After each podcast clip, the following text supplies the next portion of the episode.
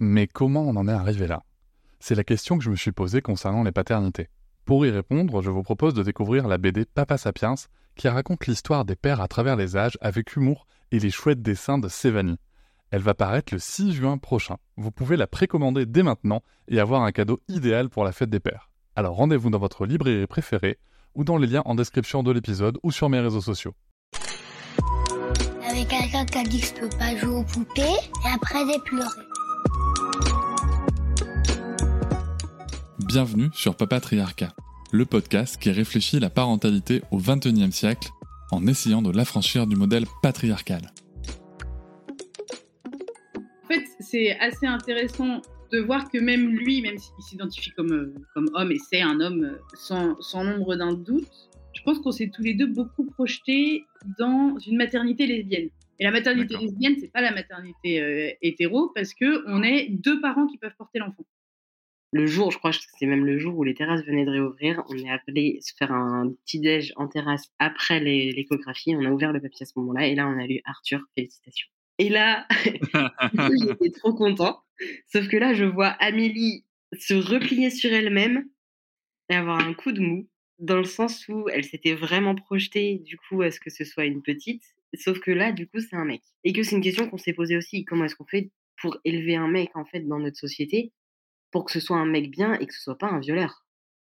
Ça s'est fini par une césarienne. Donc ce que je vais dire peut choquer. Et en fait, si c'était n'importe qui d'autre qui le disait, ça me choquerait.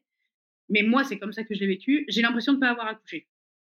Et là, je me retrouve dans cette situation où Amélie est encore sur la table. Elle est clairement dans un truc euh, où elle est quasiment inconsciente. Sa, sa péridurale était trop forte. Donc elle était dans un espèce de truc où elle était entre pas assez anesthésiée pour que ce soit une anesthésie générale et trop anesthésiée pour que ce soit juste une locale. Donc elle était dans un entre-deux où elle était en train de faire un malaise et moi j'étais là en mode j'ai mon gamin qui vient de naître qui est là-bas mais j'ai Amélie à qui je tiens énormément qui est sur la table d'opération et je suis en train d'être un connard qui est en train de lui déléguer la responsabilité de choisir vers qui je vais en fait et vers qui je reste j'enlève mon t-shirt. Donc là, forcément, les sages-femmes voient mes cicatrices. Et elles me mmh. posent pas de questions et elles me disent tenez monsieur. Et ça, ça a été un moment assez magique parce que j'ai été reconnue comme père en fait à ce moment-là. Parce que moi, c'était un truc qui me stressait beaucoup et je pense que c'est lié au fait, comme je te disais au début, qu'on s'est beaucoup euh, projeté dans une maternité lesbienne. C'est que les lesbiennes se posent beaucoup la question de comment on fait pour que la mère qui ne porte pas crée un lien avec son enfant quand ils m'emmenaient en césarienne, je leur ai posé la question en disant Moi, je me suis préparée à un postpartum euh, d'accouchement par voie basse, parce que c'était ce qui était prévu. À quoi je dois me, préparer là? Qu'est-ce que, Dans quoi je me projette? Comment ça va se passer? Et ils m'ont dit oh Non, mais c'est sensiblement la même chose. What? Pas du tout! On m'a menti! On m'a menti! C'est dégueulasse! Il faut qu'on parle plus des vécus de, de transernité, c'est-à-dire que soit maternité, soit paternité, mais trans en fait, parce que nous, du coup, on ne s'est pas du tout projeté dans ça veut dire quoi avoir un papa trans en fait.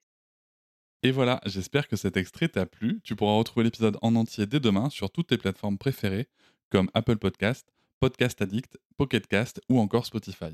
On peut aussi se retrouver sur les réseaux sociaux, sur Instagram, Facebook, TikTok, mais aussi tu peux t'abonner à ma newsletter, tu trouveras le lien en description.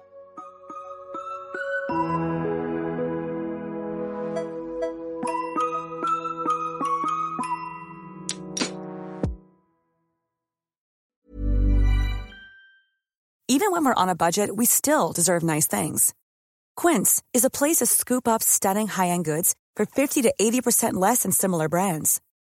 They have buttery soft cashmere sweaters starting at $50, luxurious Italian leather bags, and so much more. Plus, Quince only works with factories that use safe, ethical, and responsible manufacturing. Get the high-end goods you'll love without the high price tag with Quince. Go to quince.com/style for free shipping and 365-day returns. Hop, c'est encore moins. Si tu veux soutenir le podcast, tu peux aussi t'abonner à Papatriarca Plus et découvrir chaque semaine un épisode bonus en plus des 60 déjà disponibles. À découvrir sur tes applis de podcast comme Pocketcast, Castbox ou encore Apple Podcast. À très vite.